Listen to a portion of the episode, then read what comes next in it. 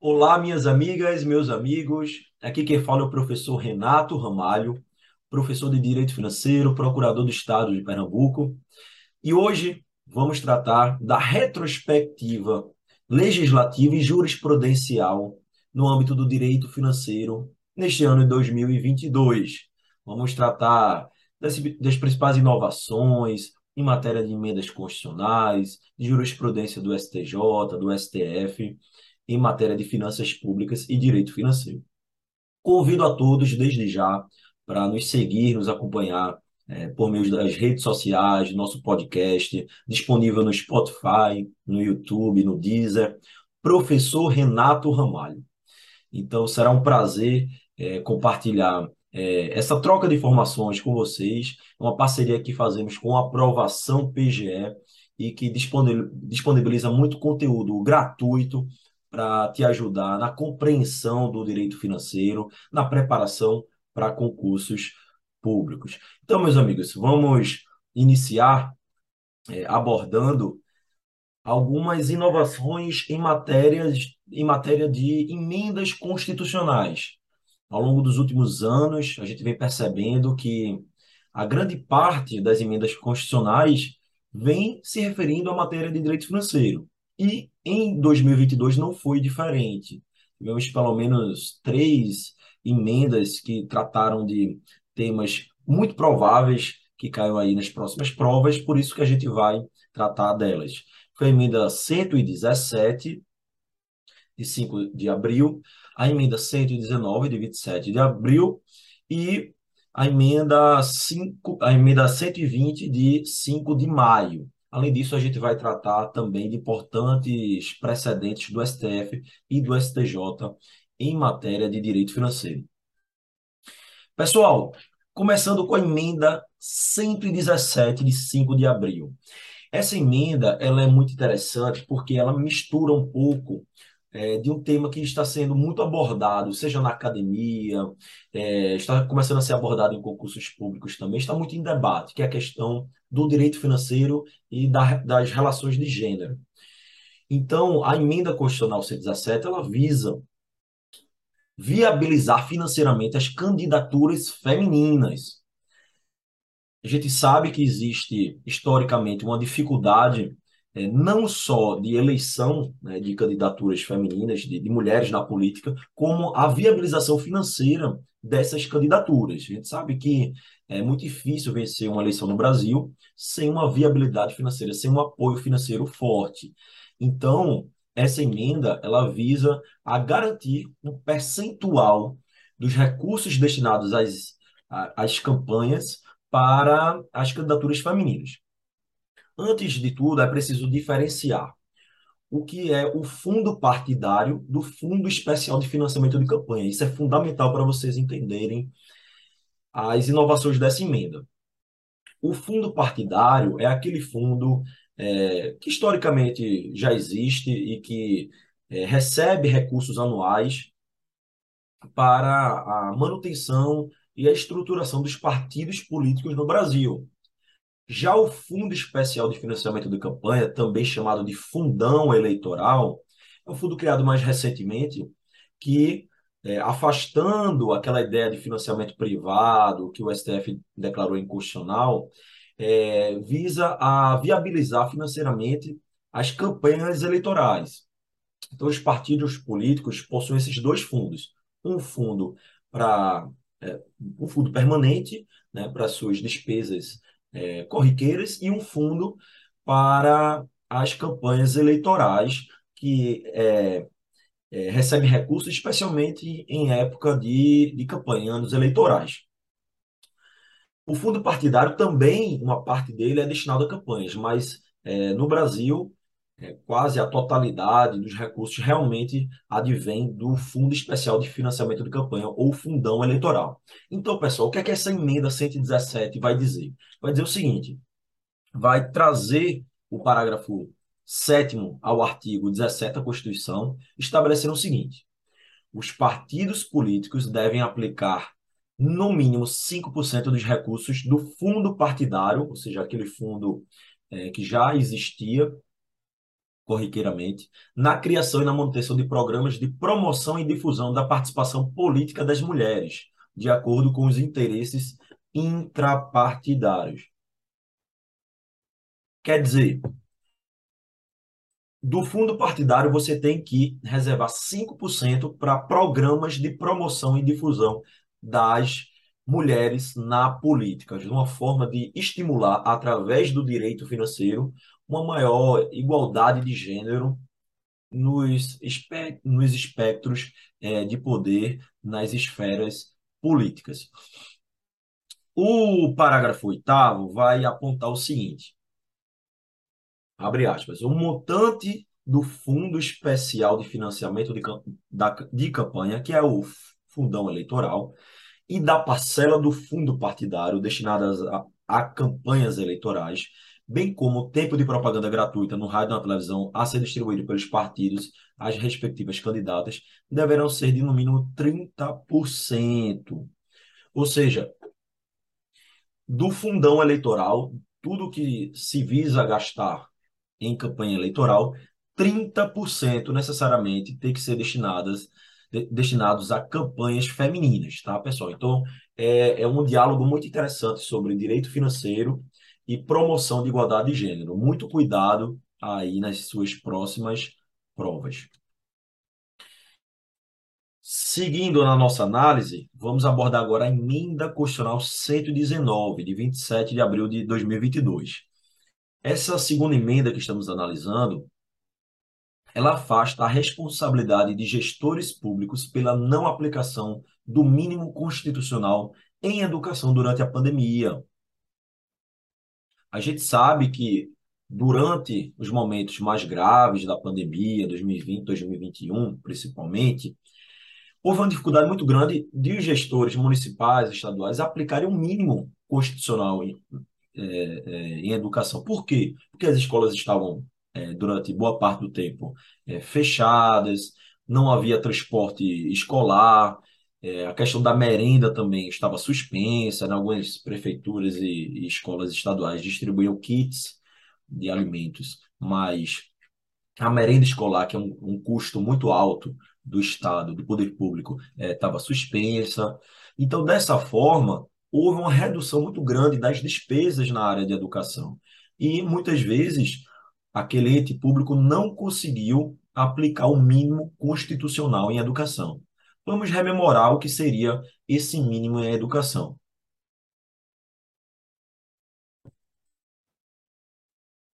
O artigo 212 vai prever que a União aplicará anualmente nunca menos, nunca menos de 18 e os estados e o Distrito Federal eh, e os municípios 25% no mínimo, da receita resultante de impostos, compreendida a proveniente de transferências na manutenção e desenvolvimento do ensino. Quer dizer, União, 18% de, dessa receita resultante de impostos, estados, Distrito Federal e municípios, 25%.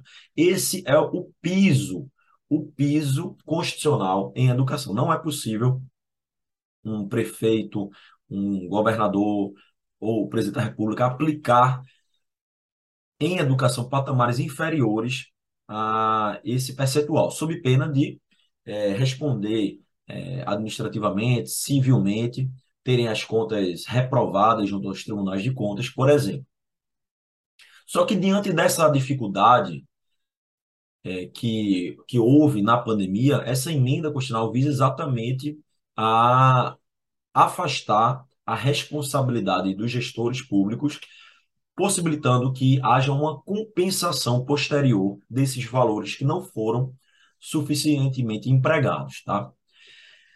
É, antes de abordar o texto da emenda, eu queria ainda recapitular com vocês alguns pontos sobre o, o mínimo em educação, para a gente fazer uma revisão, porque esse tema é muito, muito importante e constantemente cai em provas. Vejam, o parágrafo 1 do artigo 212 prevê o seguinte: a parcela da arrecadação de impostos transferida pela União aos estados, ao Distrito Federal e aos municípios, ou pelos estados aos respectivos municípios, não é considerada para efeito do cálculo previsto neste artigo.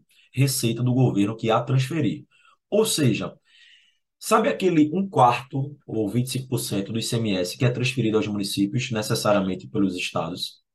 Ele não vai entrar na conta do estado como receita de impostos. Então, na hora de você calcular o mínimo de 25% é, que aquele estado, aquele determinado estado tem que gastar em educação, você abate do que se considera como receita estadual aquele um quarto, aqueles 25% do ICMS que são transferidos para os municípios. O mesmo acontece, por exemplo, nos 50% do IPVA, que a gente sabe que 50% vai para os municípios. Então, é uma forma de você é, suavizar ou facilitar o cumprimento desse, desse mínimo, tá? Porque é, o quantitativo da sua receita vai diminuir. Logo, aqueles 25% vão incidir sobre uma base de cálculo menor, né? Então, é, sempre é, que houver essas transferências obrigatórias, você abate para fins do cálculo do mínimo em educação, tá bom?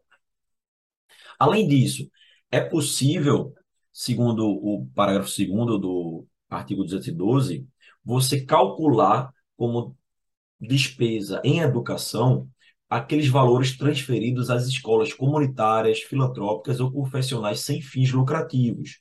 Então, você calcula no, na despesa mínima em educação também as, é, as verbas transferidas para essas escolas sem fins lucrativos, tá? Aí, três observações muito interessantes sobre o mínimo em educação. Primeiro lugar, desde a emenda do Fundeb, a emenda 108 2020, ficou expresso, ficou expresso que é proibido contar para o mínimo em educação o pagamento de inativos, ou seja, aposentados e pensionistas. Então havia uma divergência em alguns estados, alguns tribunais de contas admitiam, outros não admitiam, que o poder público contasse, contabilizasse como despesa em educação aquela despesa gasta com o professor aposentado. Então a emenda do Fundeb visou a afastar expressamente isso. Só vale realmente é, em termos de, de pagamento de, de, de pessoal, pessoal da ativa, tá?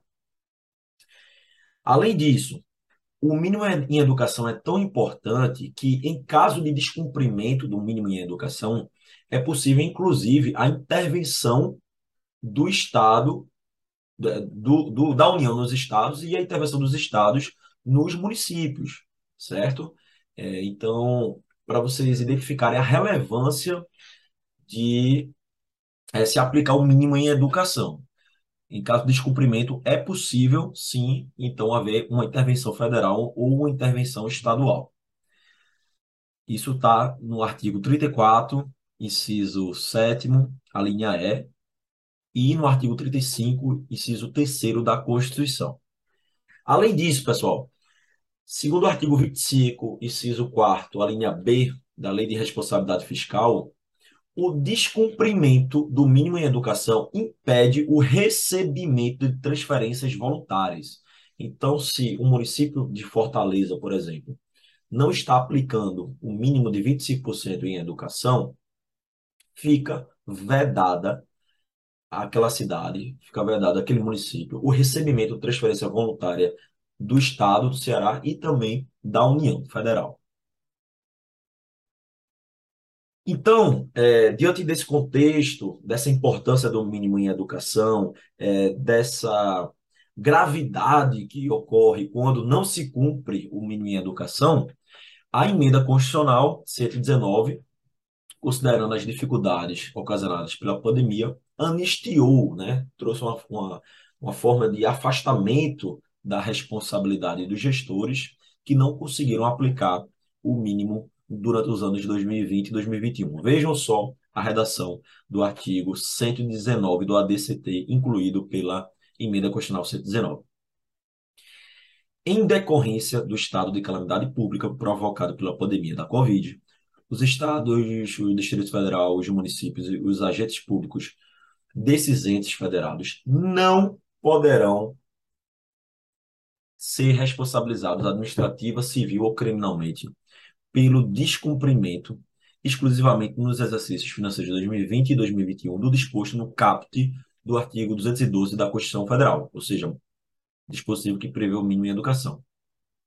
Aí veja que interessante a questão da compensação. Está no parágrafo único desse artigo 119 do ADCT.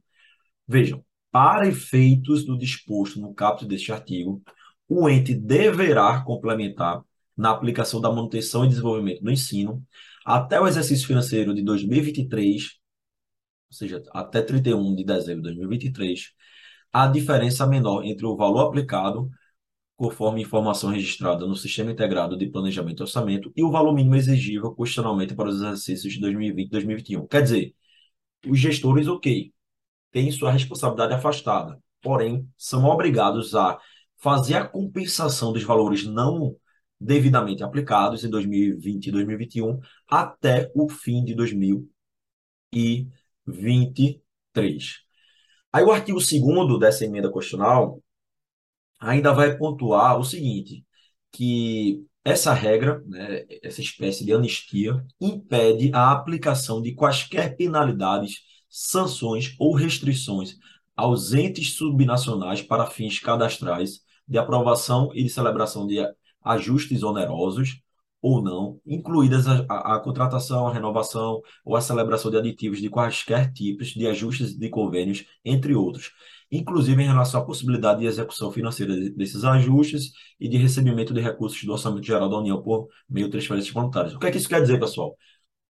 Que o ente não vai poder ser penalizado naqueles cadastros de inadimplente, CAUC, por exemplo, é, CADIM, é, aqueles cadastros que vedam as transferências voluntárias para estados e municípios. Não é possível você incluir nenhum ente estadual, municipal, é, que tenha cumprido aí os requisitos dessa, dessa emenda constitucional em relação ao mínimo em educação, tá? Então, realmente é uma anistia bastante abrangente e visa exatamente afastar essa responsabilidade, inclusive no que se refere na intervenção estadual. Esse, o parágrafo único do artigo 2 da emenda 119 vai prever exatamente isso, que essa regra impede a ocorrência dos efeitos do inciso terceiro do caput do artigo 35 da Constituição Federal, ou seja, impede a intervenção do Estado nos municípios. Então, o município que não cumpriu o mínimo em educação, desde que observado essas regras dessa emenda 119, com a compensação financeira até o final de 2023, não vai poder sofrer intervenção estadual pelo descumprimento do mínimo em educação. Pois bem, pessoal, agora vamos analisar a terceira emenda constitucional de suma relevância em, matéria de direito financeiro. Se trata da emenda 120, de 5 de maio de 2022, que vai trazer a responsabilidade financeira da União para o pagamento dos vencimentos dos agentes comunitários de saúde e dos agentes de combate a endemias, ACS e ACES.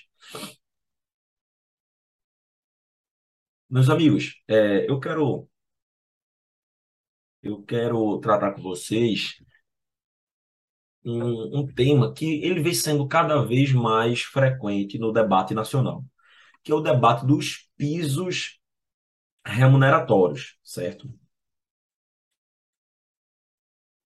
Muitas categorias vêm é, articulando junto ao Congresso Nacional que a União Federal edite é, legislação ou que o próprio Congresso promulgue emendas constitucionais que prevejam um piso remuneratório para valorização de certas categorias.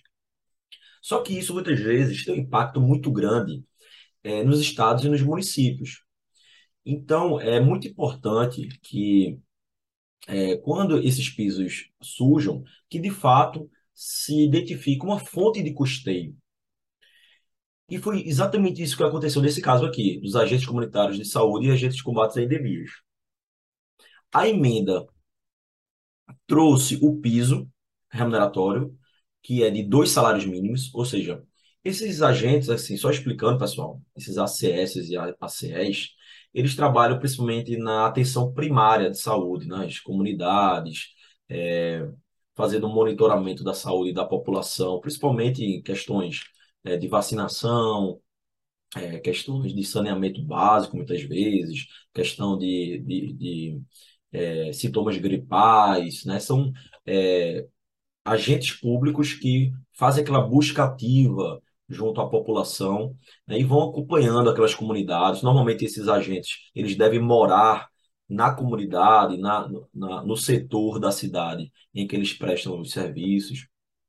Então, é de suma importância, é, de funda fundamental relevância no âmbito do SUS, a atividade dos agentes comunitários de saúde e dos agentes de combate a endemias, né, como a dengue, chikungunya, por exemplo. Né, eles atuam também é, nessa questão da prevenção às endemias. E é, houve o, o, o pleito é, muito justo de se valorizar essas categorias. Então, se aprovou que, é, que o salário dessas categorias não será inferior a dois salários mínimos e, ao mesmo tempo, se previu a responsabilidade da União justamente no financiamento, no financiamento dessas despesas, certo? Então, essa emenda constitucional 120 vai dizer isso. Se cair na sua prova algo vinculado ao piso dos agentes comunitários de saúde e dos agentes de combate à endemia, sempre se lembre sobre a responsabilidade da União no financiamento dessa despesa, certo? É, agora sim, é, cuidado, pessoal, para não confundir com a questão do piso nacional da enfermagem. Também é um assunto muito polêmico que envolve o direito financeiro, mas para o qual não foi prevista a responsabilidade da União. No piso da enfermagem, simplesmente se previu é, determinados valores para as categorias de, vinculadas à enfermagem, né, técnicos de enfermagem, auxiliar de enfermagem, enfermeiros, mas não se previu a responsabilidade da União no custeio, certo? Então, muito cuidado nessa diferenciação em relação aos ACS, ACEs e na questão do piso nacional da enfermagem. A emenda 120 aborda única e exclusivamente os agentes comunitários de saúde e os agentes é, de combate a endemias. Responsabilidade da União no financiamento dessas é, despesas.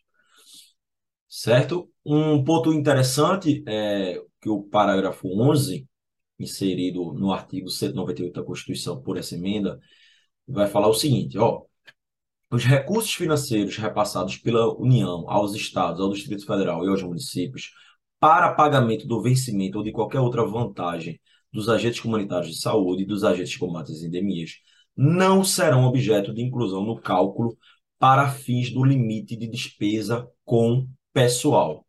Então, seja no âmbito da União, seja no âmbito dos estados e municípios, aqueles valores repassados pelo governo federal para financiar o salário desses agentes não são considerados para fins do limite de despesa com o pessoal.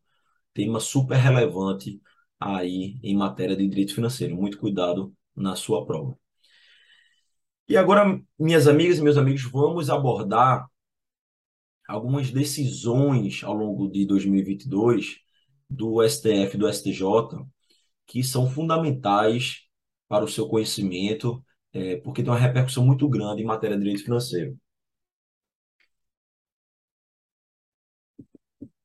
Sempre indico aos alunos que acompanhem a jurisprudência do STF, STJ, além, naturalmente, dos informativos originários, mas pelos comentários também do professor Márcio do Dizer o Direito, né? uma, uma fonte muito interessante né, de, de, de, conteúdo super, super relevante, foi fundamental na minha aprovação e eu, com muita satisfação, também recomendo a todos os meus alunos.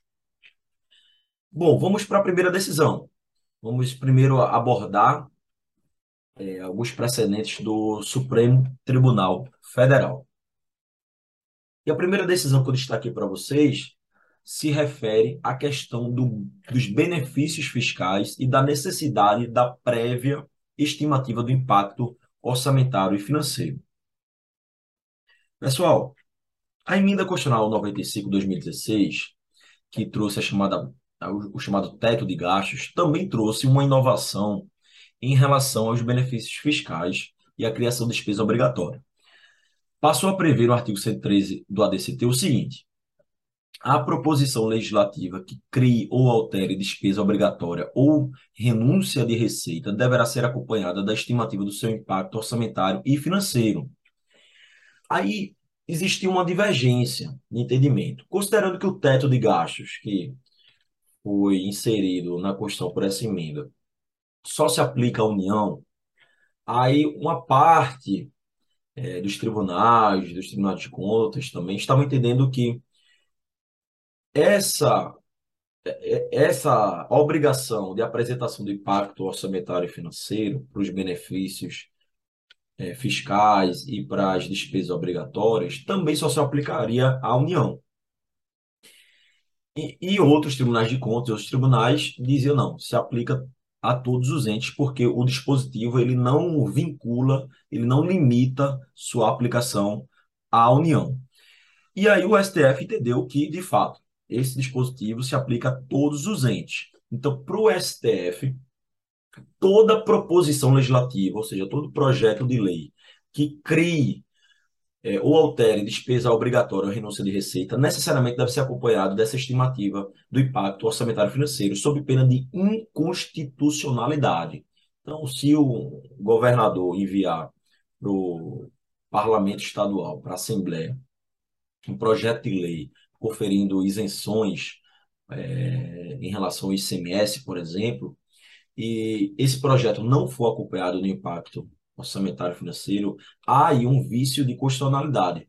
Há aí uma inconstitucionalidade justamente por violação ao artigo 113 do ADCT.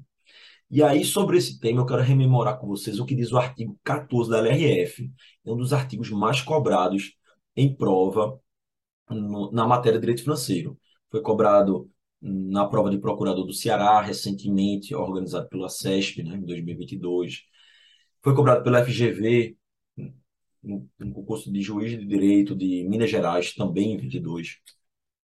Esse artigo 14 da LRF, ele dialoga muito proximamente com esse artigo 113 do ADCT. Porque o artigo 14 da LRF vai dizer o seguinte, ó, para renúncia de receita, ou seja, para concessão de algum benefício fiscal, é preciso a demonstração do impacto orçamentário financeiro e você também deve observar um dos dois é, seguintes requisitos. Ou que é, esse benefício foi considerado na lei orçamentária e não afetará as metas de resultados fiscais.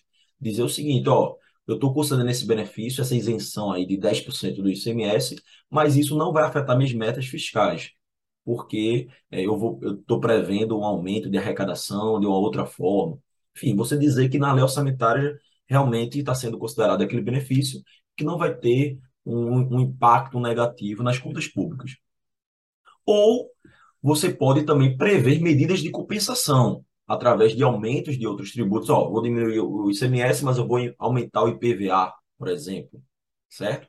Então, é, esse artigo 14 ele dialoga com essa questão do equilíbrio fiscal necessário para a concessão de benefícios fiscais. Agora vejam, o artigo 113 do ADCT ele é mais abrangente do que o artigo 14 da LRF, porque o artigo 13 vai impor essa necessidade da análise do impacto orçamentário financeiro tanto para a renúncia de receita com os benefícios fiscais, como também para é, alteração ou criação de despesa obrigatória. Por exemplo, é, aumento para servidores públicos, ou criação de uma gratificação, né? ou até criação de um novo programa assistencial, sei lá, um auxílio é, emergencial, ou, por exemplo, um Bolsa Família Municipal, Bolsa Família Estadual, né? É, despesas que se tratem de, de despesas obrigatórias. Sempre que houver essa criação, alteração, necessariamente é preciso haver um impacto orçamentário e financeiro acompanhando o projeto de lei sob pena de inconstitucionalidade. Então, muito cuidado com esse precedente do Supremo Tribunal Federal. Um outro precedente super importante se refere à questão das operações de crédito, ou seja, do endividamento público. Pessoal, o artigo 167 da Constituição, inciso 3 vai prever a chamada regra de ouro. Vai prever o seguinte, veja, a realização de é vedada a realização de operações de crédito que excedam o montante das despesas de capital, ressalvadas autorizadas mediante créditos suplementares ou especiais com finalidade precisa aprovados pelo Poder Legislativo por maioria absoluta. Vamos revisar, vamos recapitular, é, traduzindo esse dispositivo. O que é que é, o que é que é a regra de ouro que está positivada nesse dispositivo? Pessoal, a regra de ouro é a regra que diz o seguinte: olha, você não deve gastar mais com empréstimos do que você gasta com investimentos. Ou seja, você não pode ficar pegando empréstimos junto à instituição financeira, junto a bancos, para pagar despesas é, correntes, né, do dia a dia. É, a ideia é que você só pegue esses empréstimos para, de fato, despesas extraordinárias com investimentos. Então, por exemplo, é, eu quero construir uma nova rodovia no meu estado. Sou governador, quero construir uma nova rodovia. Pô, é um investimento isso. Se caracteriza, lembre, como despesa de capital. Lembra né, da, da diferença de é, despesa é, corrente e despesa de capital? Despesa de capital é aquela em que é, o Estado gasta, mas almeja algum aumento depois. Né? A despesa corrente é aquela que o, Estado gasta e tchau. Por exemplo, despesa com servidores públicos, ou despesa com pagamento de conta de luz, conta de água. O Estado gasta e não, e não, não tem nenhum, nenhum aumento do seu patrimônio, não, não se caracteriza como investimento. Já a despesa de capital, principalmente, a principal despesa de capital do Brasil são os investimentos, são as obras públicas, são as reformas dos prédios públicos, construção de portos, aeroportos. O Estado, ele gasta aquela verba, mas ele está contribuindo para o desenvolvimento daquela é, região. Ele vai depois ganhar com a maior arrecadação de impostos, né, o, o crescimento econômico. Então, as despesas de capital, elas são o limite para as operações de crédito. Ou seja, se eu sou prefeito de uma cidade e pretendo, ah, estou sem dinheiro, eu quero obter um empréstimo junto à Caixa Econômica é, para alguma finalidade aí no meu município. O meu limite de empréstimo, quanto é que esse, esse, essa prefeitura vai poder pegar no empréstimo? Ah, vai poder pegar ilimitado, um bilhão de reais. Não, eu vou ter um limite. O limite é o que eu gastar em termos de despesa de capital, de investimento. Então, se o prefeito ele investiu em obras, em, em, em estradas. Ele investiu 100 milhões de reais naquele ano. O limite dele para captar empréstimos, operações de crédito, também vai ser 100 milhões de reais. A regra de ouro é essa.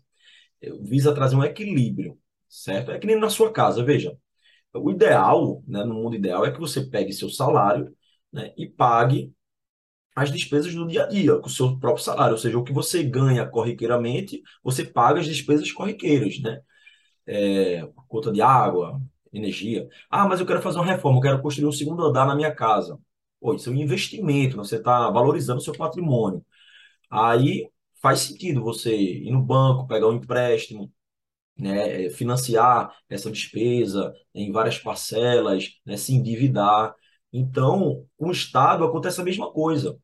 Essa regra de ouro, ela visa exatamente isso, a fazer com que o, os governantes, né, o poder público, é, eles tenham uma limitação no seu poder de, de captar empréstimos, para não se endividar né, de forma descontrolada. Então, olha, você quer pegar empréstimo, meu amigo? Ok. Mas aí você vai ter que respeitar o limite do que você está investindo aí na sua cidade, no seu estado ou no âmbito federal. Entenderam? Então, a regra de ouro no direito financeiro é basicamente isso, certo? Que é, o seu limite para empréstimo é o que você gasta em termos de investimento. Aí, é, muito, muita atenção nessa, nessa exceção, né, que está na segunda parte do inciso terceiro, que é o seguinte: ressalvadas as operações de crédito autorizadas mediante créditos suplementares ou especiais, que são aqueles créditos é, que são necessários para cobrir uma despesa que não estava prevista no orçamento, certo? Então aí você abre crédito suplementar ou especial com finalidade precisa aprovado pelo Poder Legislativo por maioria absoluta. Então vamos a um exemplo prático. o prefeito gastou 100 milhões em investimento, certo? Na, naquele ano, na construção de estradas, de, de rodovias, é, de hospitais, ou seja, o limite para empréstimo é 100 milhões, porque ele gastou em 100 milhões. Só que, além dos 100 milhões que ele já tem de limite, ele, ele precisa de mais 20 milhões para reformar um hospital municipal, que está precisando muito. Então, o que é que ele faz? Ele aprova um crédito suplementar especial por maioria absoluta na Câmara Municipal. Aí, considerando esse que, que é, foi aprovado por maioria absoluta, com finalidade precisa, é possível sim que esses 20 milhões ultrapassem os 100 milhões de limite, entenderam? Então, de forma geral, o que você gastar com investimento é o que você vai poder obter a título de empréstimo. Esse é o limite. Só que, se você aprovar um, um crédito suplementar especial com finalidade precisa, por maioria absoluta no parlamento, aí você vai ter uma margem, certo? Você vai poder ampliar esse limite para obter empréstimo. Então, é, é, é, é um conceito que a gente trata com bastante detalhamento aí no nosso curso. Já convido vocês também para acompanharem, é, tanto na plataforma do Aprovação PGE, como nas nossas é, redes sociais, através do nosso podcast, no Spotify principalmente. Né? Tem aí o curso completo do Direito Financeiro, totalmente gratuito, que vocês podem acompanhar. A gente trata, então, da questão do endividamento público, da regra de ouro, né? É, de forma mais detalhada do que nessa revisão aqui, é, referente à a, a, retrospectiva 2022. Então, pessoal, eu fiz toda essa análise da regra de ouro para vocês entenderem, conseguirem compreender o que diz esse precedente do STF. Esse precedente do STF diz o seguinte: a vedação da regra de ouro, ou seja, do artigo 167, inciso 3 da Constituição, não impede a contratação de operações de crédito para o custeio de despesa corrente. Ou seja, o que a regra impede é que a contratação exceda, ou seja, a contratação de empréstimo exceda um montante das despesas de capital. Mas você pode sim, você pode pegar 50 milhões de empréstimo junto, por exemplo, ao Banco Itaú e usar esse dinheiro para pagar despesa corrente, ou seja, é, folha salarial dos servidores, por exemplo. Você pode, ok, não há uma vedação em relação a, a isso, a utilização de empréstimos para pagamento é, de despesas correntes. Né? O que a regra de ouro impõe é esse limite. Olha, você está limitado a contrair empréstimos somente no valor que você gastou em termos de despesa de capital, ou seja, em, ter, em termos de investimento. Aí, uma outra é, regra que foi abordada nessa mesma decisão do STF, é a mesma decisão, só que abordando um tema correlato. É a regra do artigo 167, inciso 10, que vai dizer o seguinte, pessoal. Vejam só, é vedada a transferência voluntária de recursos e a concessão de empréstimos, inclusive por antecipação de receita, pelos governos federal, estadual e suas instituições financeiras para pagamento de despesa com pessoal ativo, inativo e pensionista dos estados, do Distrito Federal e dos municípios. O que é que essa vedação aborda? E aqui eu já chamo a atenção, minhas amigas e meus amigos, para esse artigo 167. Ele é o principal artigo da Constituição em matéria de direito financeiro, tá? porque ele traz uma série de vedações que visam a maior responsabilidade fiscal e que é muito cobrado em provas de concurso. Então, esse inciso décimo, ele vai dizer o seguinte, olha, você não pode ir, você é um prefeito de uma cidade interior de Minas Gerais, por exemplo, Juiz de Fora.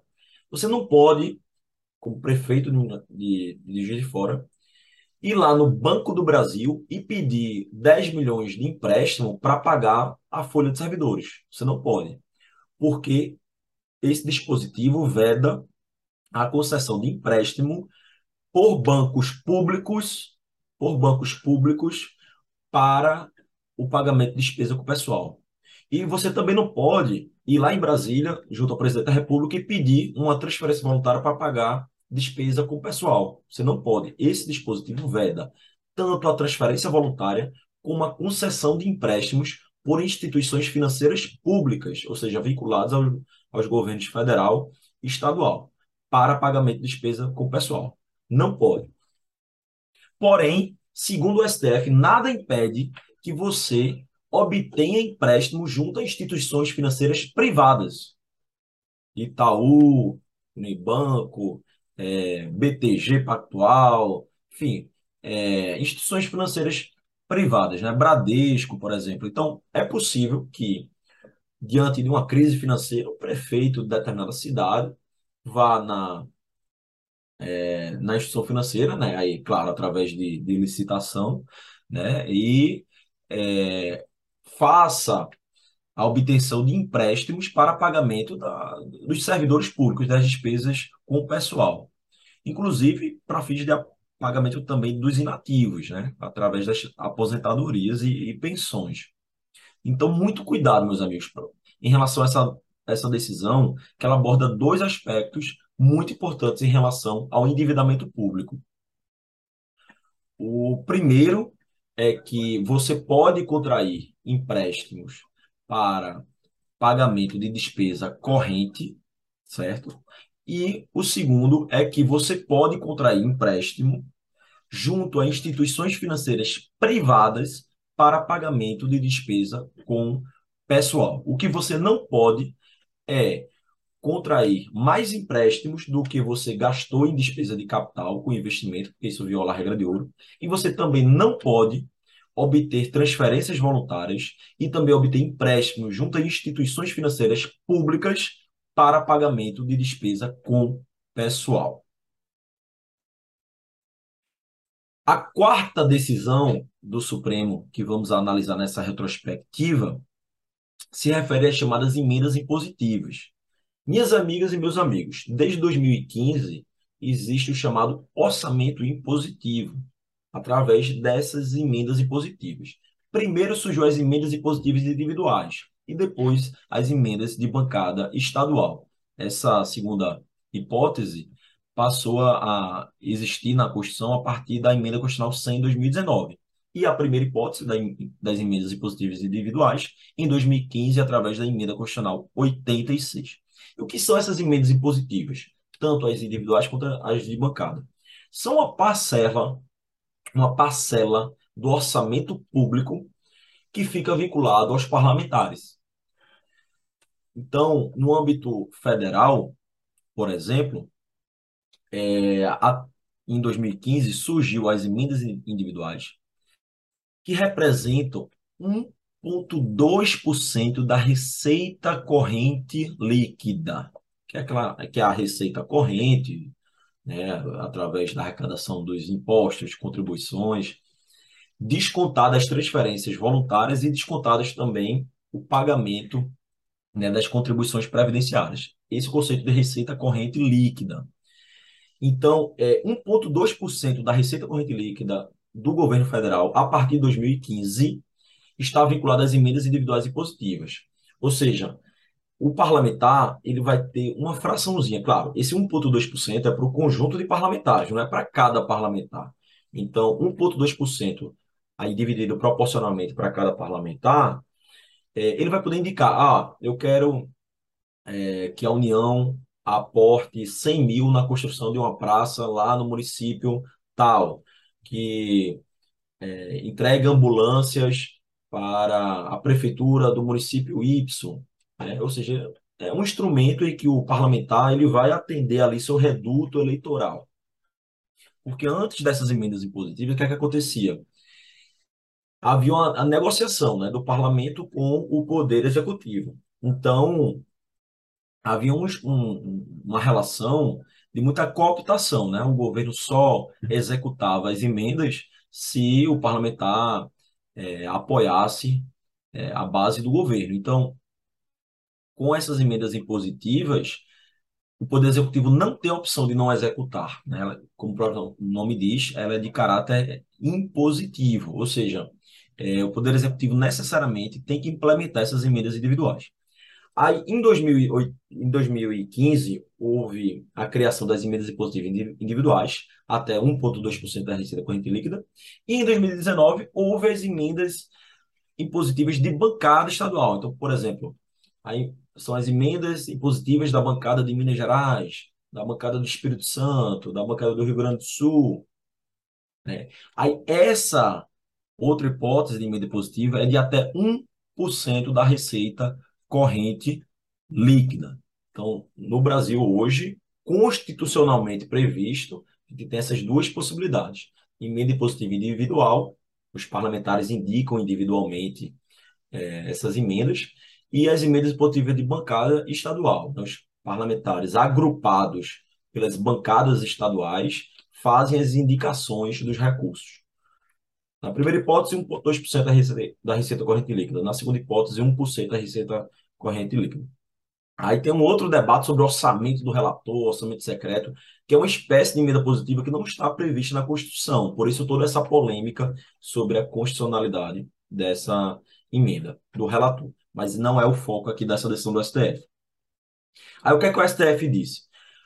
Que são inconstitucionais emendas parlamentares estaduais de caráter impositivo em lei orçamentária anteriores à vigência das emendas constitucionais 86 e 100 o que é que, é, o, que é que o Supremo quer dizer com isso?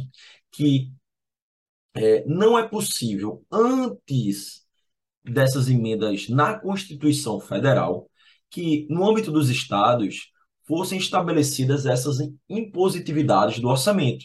Então, por exemplo, alguns estados já tinham, em 2012, 2011, previsto as emendas impositivas é, dos deputados estaduais.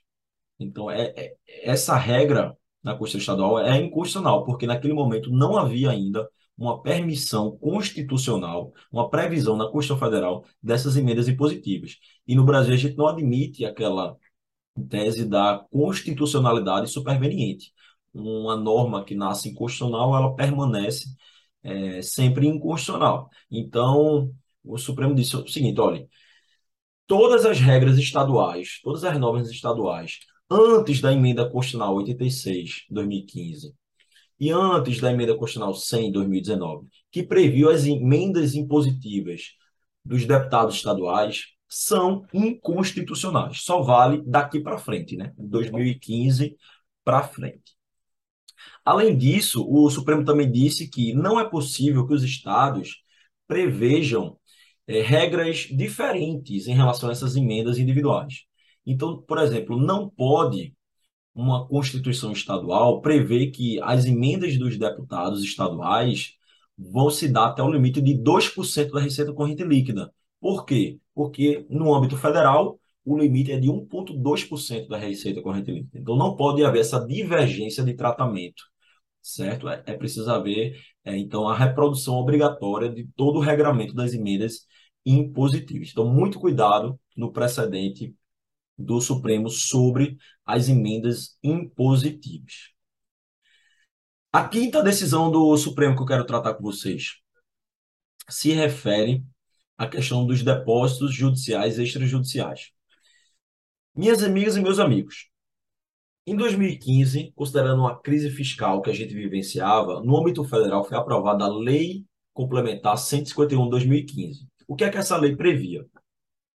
Que era que é possível que o poder público, União, Estados e municípios, utilizem parte dos depósitos judiciais nas ações judiciais em que o poder público faz parte, utilize parte dessas ações para algumas despesas públicas, por exemplo, pagamento de precatórios. Então, por exemplo, você tinha é, uma execução fiscal de ICMS. Né? Aí a empresa que estava sendo executada apresentava lá um depósito judicial para garantir o crédito, suspender o crédito. Aí depositava lá um milhão de reais numa conta judicial. Então o Estado, que fazia parte daquela execução fiscal, o Estado poderia utilizar uma parte desse depósito para pagamentos é, algumas espécies de pagamentos de despesas públicas que estão previstas nessa lei 151. Por exemplo, a questão dos precatórios. Eu poderia utilizar parte desse depósito para pagamento precatório. Ok. Segundo o Supremo, essa lei é constitucional. Só que o que é que aconteceu é, em alguns estados, inclusive no estado de Pernambuco?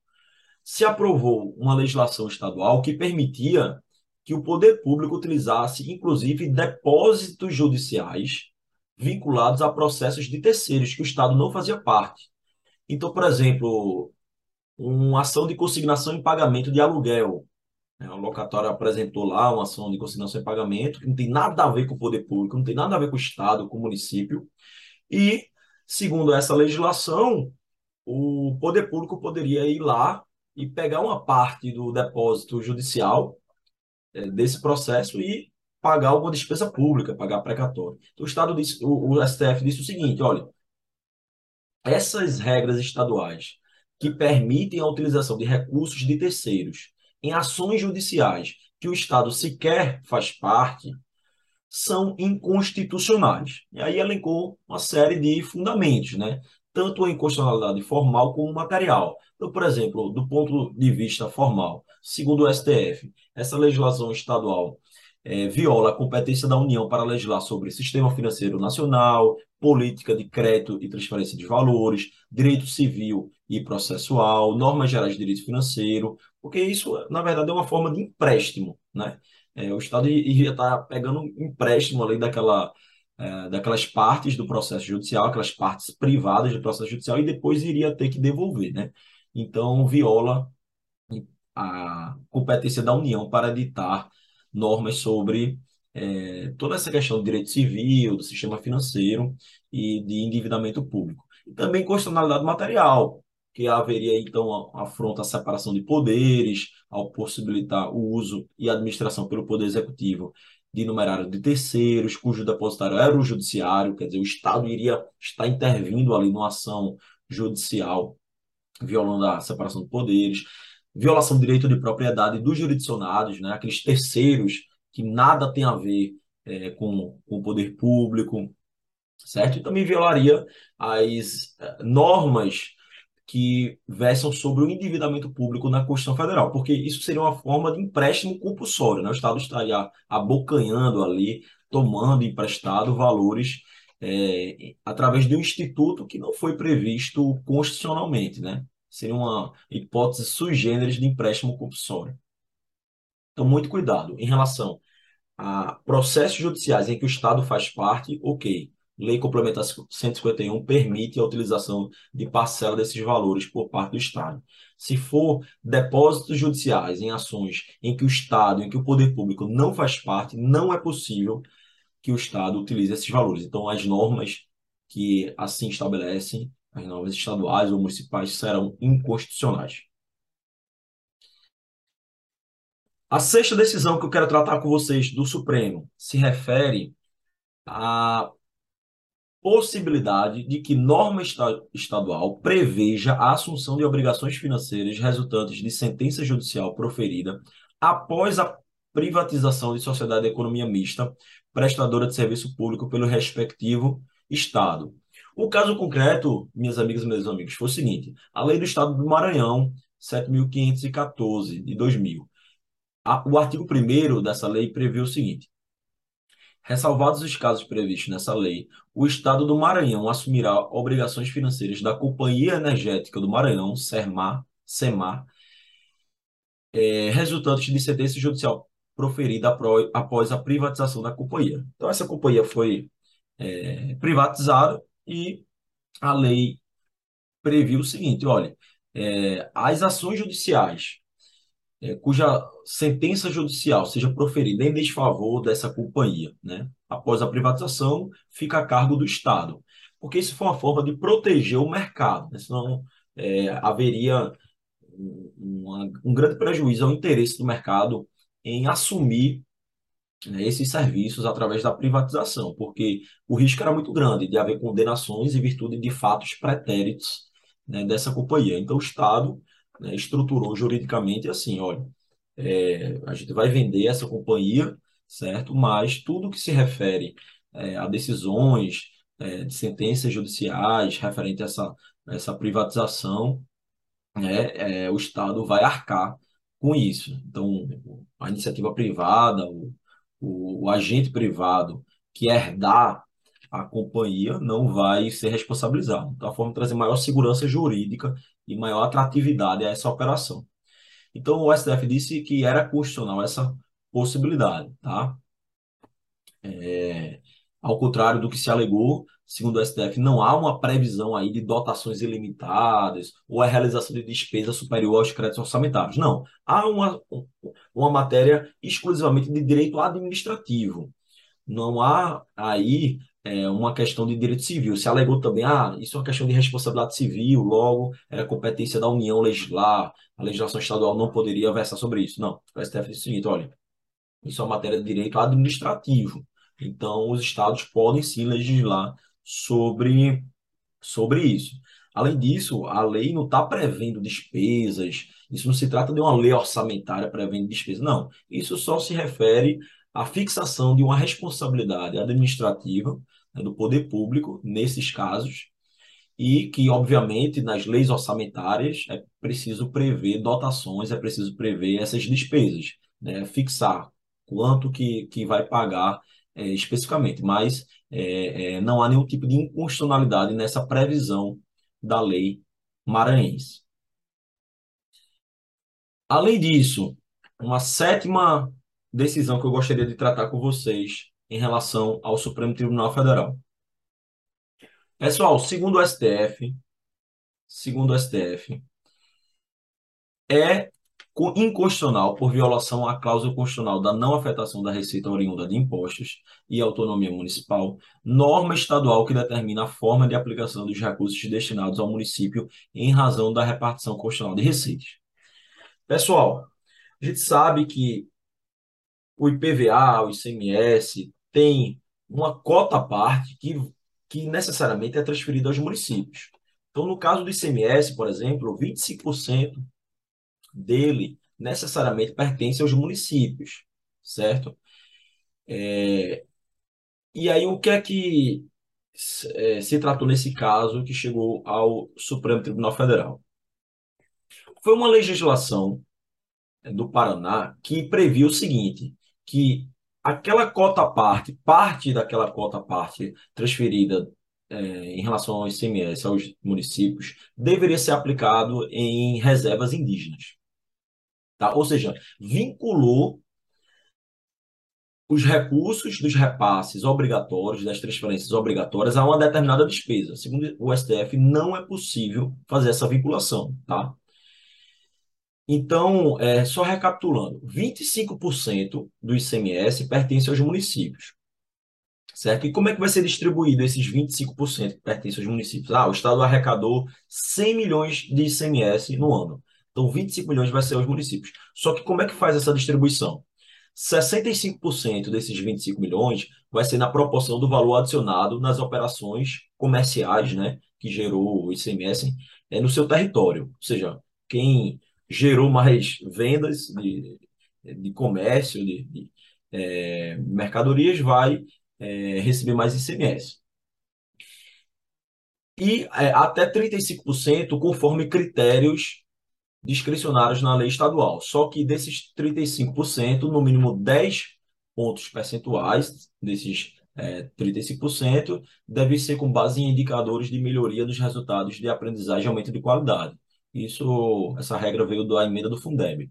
Então, a parte necessariamente tem que ser através é, de índices de melhoria na qualidade do ensino, tá?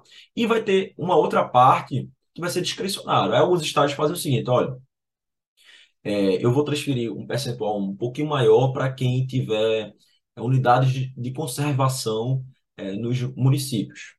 Então, aqueles municípios que promovem a preservação do meio ambiente, é, criam e protegem unidades de conservação, nesse cálculo aqui discricionário, vai ter um percentual um pouco superior no recebimento de ICMS. Beleza, esse critério é constitucional. Você pode, é, é o chamado ICMS verde, né? O imposto verde, em que você privilegia os municípios que promovem o meio ambiente. Então, você pode prever mais recursos para aqueles municípios que tenham reserva indígenas ou é, unidades de conservação. O que você não pode é vincular essas, essas transferências a determinadas despesas. Segundo o STF, você não pode dizer o seguinte: olha, eu vou lhe dar é, 0,5% a mais de ICMS das verbas do ICMS para você é, que tem unidades de conservação em seu território, né? Para o município que tem essas unidades de conservação, e você necessariamente tem que aplicar esses 0,5% que eu lhe transferi a mais, necessariamente nas unidades de conservação. Aí isso não. Você não pode fazer essa vinculação, porque isso afronta a autonomia municipal. Foi exatamente é, essa esse é o entendimento do STF ao julgar uma lei do Estado do Paraná, que previa que o município obrigatoriamente deveriam aplicar 50% do ICMS recebido pelo fato de possuírem reservas indígenas em seu território, consideradas unidades de conservação ambiental, diretamente nas respectivas áreas de terras indígenas. Então, essa lei prevê o seguinte: olha, eu vou dar um pouquinho a mais de ICMS para os municípios que tiverem reserva indígena, ok, até aí tudo bem, não tem problema. E você necessariamente tem que aplicar 50% desse ICMS a mais nessas reservas indígenas. Aí não. Aí não é possível, porque aí você está entrando na autonomia financeira do município. Não é, não é possível, tá? Então, foi essa a decisão do Supremo Tribunal Federal. Então, muito cuidado né, nessas decisões que a gente destacou do Supremo. E eu também gostaria de destacar com vocês uma decisão do STJ muito relevante em termos de direito financeiro. E tem a ver com a despesa com o pessoal. Um determinado ente, ele proibiu que servidores tivessem uma progressão funcional. Então, por exemplo, o procurador do nível 1 foi proibido de ir para a classe de procurador do nível 2, porque o ente disse o seguinte: não, eu extrapolei as despesas com o pessoal, então eu não posso é, aumentar minha receita, aliás, minha despesa com o pessoal. Então não vou fazer essa progressão. Segundo o STF, as questões de progressão funcional são vinculadas. Você não pode negar progressões com a justificativa de que estaria extrapolando a despesa com o pessoal, tá? Então, essa foi a conclusão do STF. Mas eu faço questão aqui de, aqui de rememorar, de revisitar o tema da despesa com o pessoal, porque é um dos temas mais cobrados pelas bancas de concurso. Por exemplo, caiu é, no concurso de procurador de Campo Grande 2019. Então, despesa com pessoal é, tem seus limites fixados no artigo 19 da LRF com base na receita corrente líquida, certo? Então, a União tem como limite é, 50% da, sua receita corrente líquida, estados, Distrito Federal e também municípios vai ter como limite 60% da sua receita corrente líquida. Aí temos o limite de alerta. O que é limite de alerta?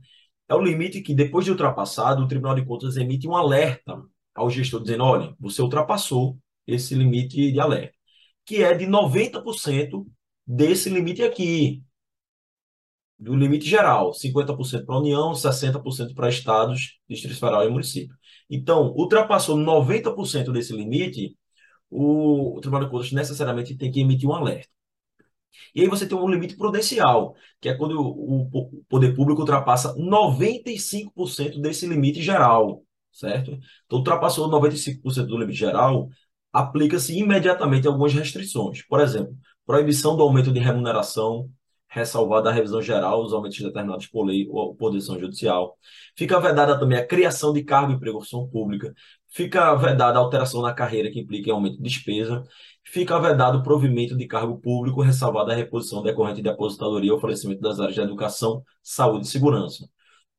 Então, por exemplo, é, se o município ultrapassou o limite prudencial, eu não vou poder contratar, por exemplo, um engenheiro para a Secretaria de Obras porque é, há uma vedação para o de cargo público.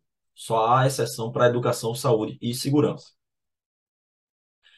Os fundamentos da decisão do STF para permitir essa progressão é que o incremento no vencimento, né, a progressão funcional, é inerente à movimentação do servidor na carreira e não inova o ordenamento jurídico, em razão de ter sido instituído em lei prévia, diferentemente dos aumentos aos quais se dirigem as vedações da LRF. Então, a LRF visa a criar novas despesas, você promover aumentos, novos aumentos para o conjunto de servidores públicos e não é, proibir que individualmente aquele servidor progrida na carreira.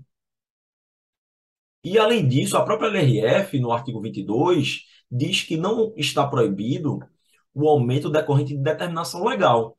E as progressões funcionais decorrem de determinação legal. Então, há uma exceção expressa em relação a aumentos de despesa com pessoal em virtude de determinação legal.